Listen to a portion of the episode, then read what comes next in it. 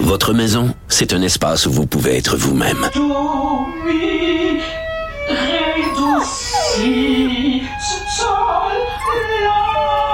Elle mérite d'être bien protégée et vous méritez d'être bien accompagné. Trouvez la protection la mieux adaptée à votre maison avec Desjardins Assurance et obtenez une soumission en quelques clics sur desjardins.com. Oui, Harold Lebel euh, est au bout du fil, le député de Rimouski. Comment ça va? Ça va bien. Ça va très bien. Toi, ça va?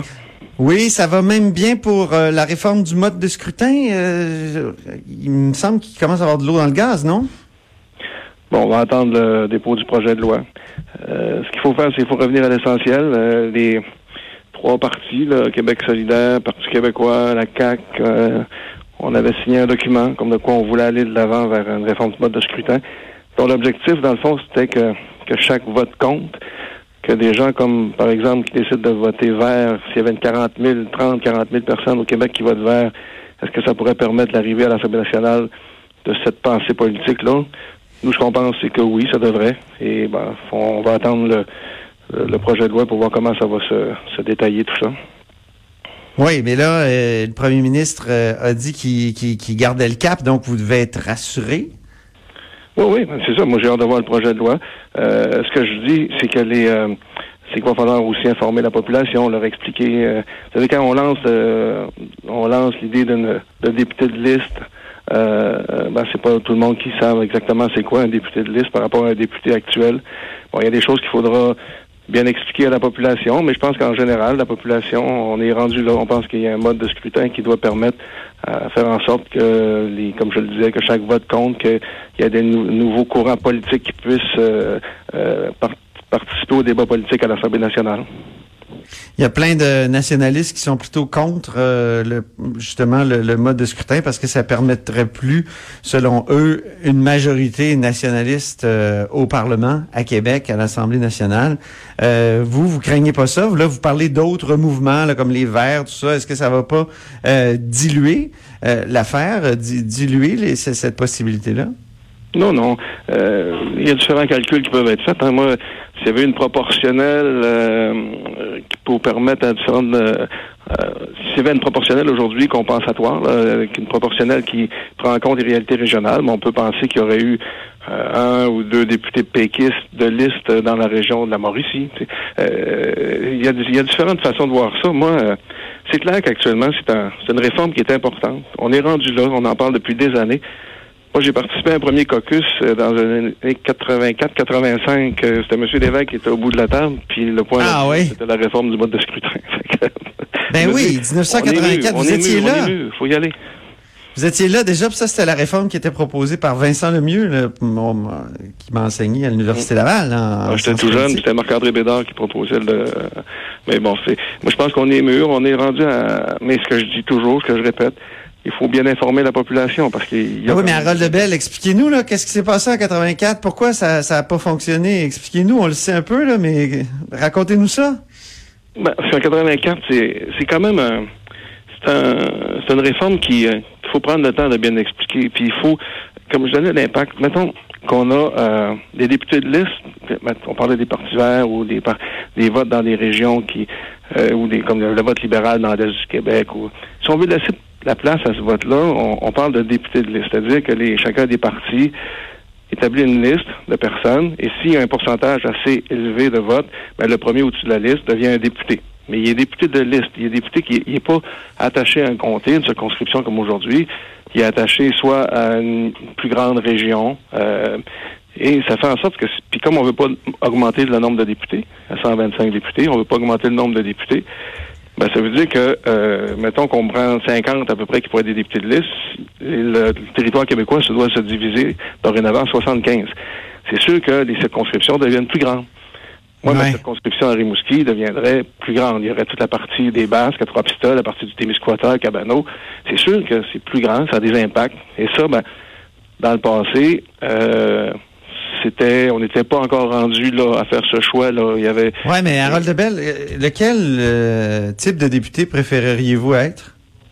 Moi, moi, personnellement, Liste? moi, Liste je comté là, de, quand je suis à Rimouski actuellement, puis j'ai Bon. des activités, j'ai une rencontre dans 15 minutes ici. Moi, je, c'est ça. Mais je comprends pourquoi que Ben, nous qui ça va tenter d'être un député de liste un peu, qui flotte un peu au-dessus de, de, de- de territoire? Ben, c'est ça. Le député de liste est plus relié peut-être à des enjeux plus euh, nationaux, plus. euh, mais c'est c'est une, c'est toute une nouvelle philosophie. Ce que j'arrête pas de dire aux gens, si on regarde la réforme avec les yeux d'aujourd'hui, c'est sûr que ça peut donner des craintes. Il faut re- regarder la réforme avec des yeux euh, euh, vers l'avenir, tourner vers l'avenir. Comment on veut, on veut voir le Québec de demain. Et là-dessus, si on se donne cette, cette possibilité de faire ça, ben moi je pense qu'on est capable d'arriver à une réforme qui a de l'allure. Encore là, j'ai hâte que le gouvernement dépose son plan d'action, son projet de loi, et qu'on puisse euh, bien l'expliquer à la population. Et comme je dis, je pense qu'on est mûr. Ça fait tellement longtemps qu'on en parle. Ouais, et là, euh, le directeur général des élections, ça a beau faire longtemps qu'on en parle, mais le directeur général des élections a écrit à la ministre que ça y prendrait 42 mois pour euh, mettre ça en place, donc euh, probablement après les prochaines élections. Qu'est-ce que vous pensez de cette sortie du directeur général des élections? Je- j'ai de la misère à croire qu'il est arrivé aussi tard que ça avec cette lettre-là, puis avec cette réflexion-là. Comme je dis, ça fait tellement longtemps, il me semble qu'on aurait pu se préparer d'avance. Mais bon, ce que j'entends du premier ministre Legault, c'est que ça nous permet quand même d'être prêts. Euh, c'est clair que, euh, comme j'expliquais, euh, prendre 125 comtés de circonscription pour réduire ça à 75 pour permettre une cinquantaine de députés de liste, de réduire à 75, ça a des, ça a des conséquences sur les limites territoriales des circonscriptions. Ça, il faut prendre le temps d'aller voir les gens, voir les populations, aller voir les élus municipaux, leur expliquer. Faut c'est quoi consulter. Ben, il faut aller voir le monde, il faut leur expliquer.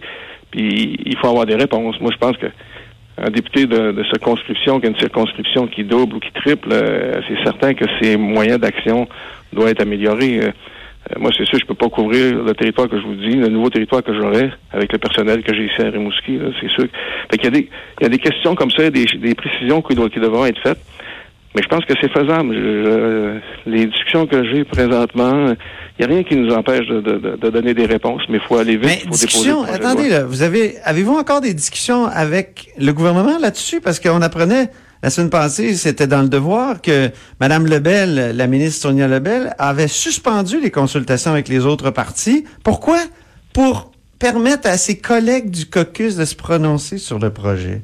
Ça, ça sent justement le caucus de 1984 qui s'est élevé contre la modification du mode de scrutin. Ben, ça, je- ouais, Donc, deux choses. Est-ce que, est-ce que vous discutez encore avec le gouvernement? Puis deux, Oui, oui. de, de, de- de- en discuter au caucus, est-ce que c'est pas comme euh, annoncer la mort du projet? Non, non, c'est. Moi, j'en- on en discute toujours avec le, avec le gouvernement, on est en ligne. Il y avait des réunions là, qui devaient être faites, qu'on on, on a annulées, mais on se parle encore, nous. euh, puis on, on discute encore, puis il y a le mouvement Démocratie Nouvelle qui est encore là, qui anime aussi le, dossier. Mais moi, je peux comprendre la ministre là, que il y a peut-être des députés qui ont appris par la bande qu'il y avait des discussions, puis que les autres n'étaient pas au courant. Je comprends la ministre de, de vouloir parler à son caucus. C'est un peu normal. là.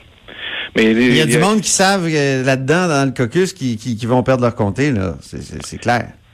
Mais c'est encore là, j'explique. Moi, quand on dit perdre leur comté, je trouve ça un peu euh, diminutif. Là, c'est pas, c'est pas l'idée de perdre son comté, c'est l'idée de, de, de, on sait ce que c'est. Moi, euh, prenez mon agenda d'une fin de semaine, là, d'aller voir, là, je cours partout dans les municipalités, tripler mon, mon territoire, c'est sûr qu'il y a un impact. L'idée, c'est pas que j'ai, qu'on a peur de perdre de comté. L'idée, c'est de dire comment on va faire pour continuer à donner un service adéquat à notre monde si notre territoire de circonscription double ou triple. Mais ça, je dis, on est capable de donner des réponses. On est capable de donner des réponses. Il faut travailler là-dessus. Et c'est pour ça qu'il faut avancer. Là. Il faut avancer. Il faut déposer le projet de loi. Il faut voir que c'est des conséquences. Il faut que le DGE euh, se mette à table, commence à travailler. Il faut, on peut pas retarder. Euh, en terminant, euh, il y a Joseph Facal, il y a la presse qui demande un référendum sur cette question-là. Qu'est-ce que vous en pensez? Moi, c'est pas la première fois qu'on l'entend, on a entendu ça. Mais je vous dis, là, il y a quand même trois partis qui ont signé, euh, signé une entente. Euh, les gens ont voté aux dernières élections. Ils, en conséquence, ils savaient que ces trois partis-là avaient ça dans leur programme. La CAQ qui a pris le pouvoir a ça dans son programme, a ça comme engagement. Euh, je pense que c'est très fort. Euh, maintenant, derrière le référendum, dans le fond, ce qu'on dit, c'est qu'il faut consulter la population. Moi, ce que je, je dis, effectivement, faisons un projet de loi rapidement et faisons en sorte que la population soit consultée par différents moyens. Moi, je suis pas rendu au référendum, j'ai hâte de voir le projet de loi. Bien, ben merci beaucoup. On va justement regarder ce projet de loi-là, l'examiner, mais il viendra que cet automne seulement. Hein? Ça va prendre encore un bout de temps. Oui, mais comme je vous dis, il y a beaucoup de monde qui travaille là-dessus. Il y a eu beaucoup de réflexions depuis des années. Je, je pense qu'on est, on est dû là, pour faire le changement. Merci beaucoup, Harold Lebel. C'est bien, merci. Donc, c'est Harold Lebel, député péquiste de Rimouski, porte-parole du troisième groupe d'opposition euh, en matière d'institutions euh, démocratiques. Pardon. Et on va se rendre en Gaspésie dans quelques instants avec Alexis Deschaines pour discuter des quais, les quais fédéraux.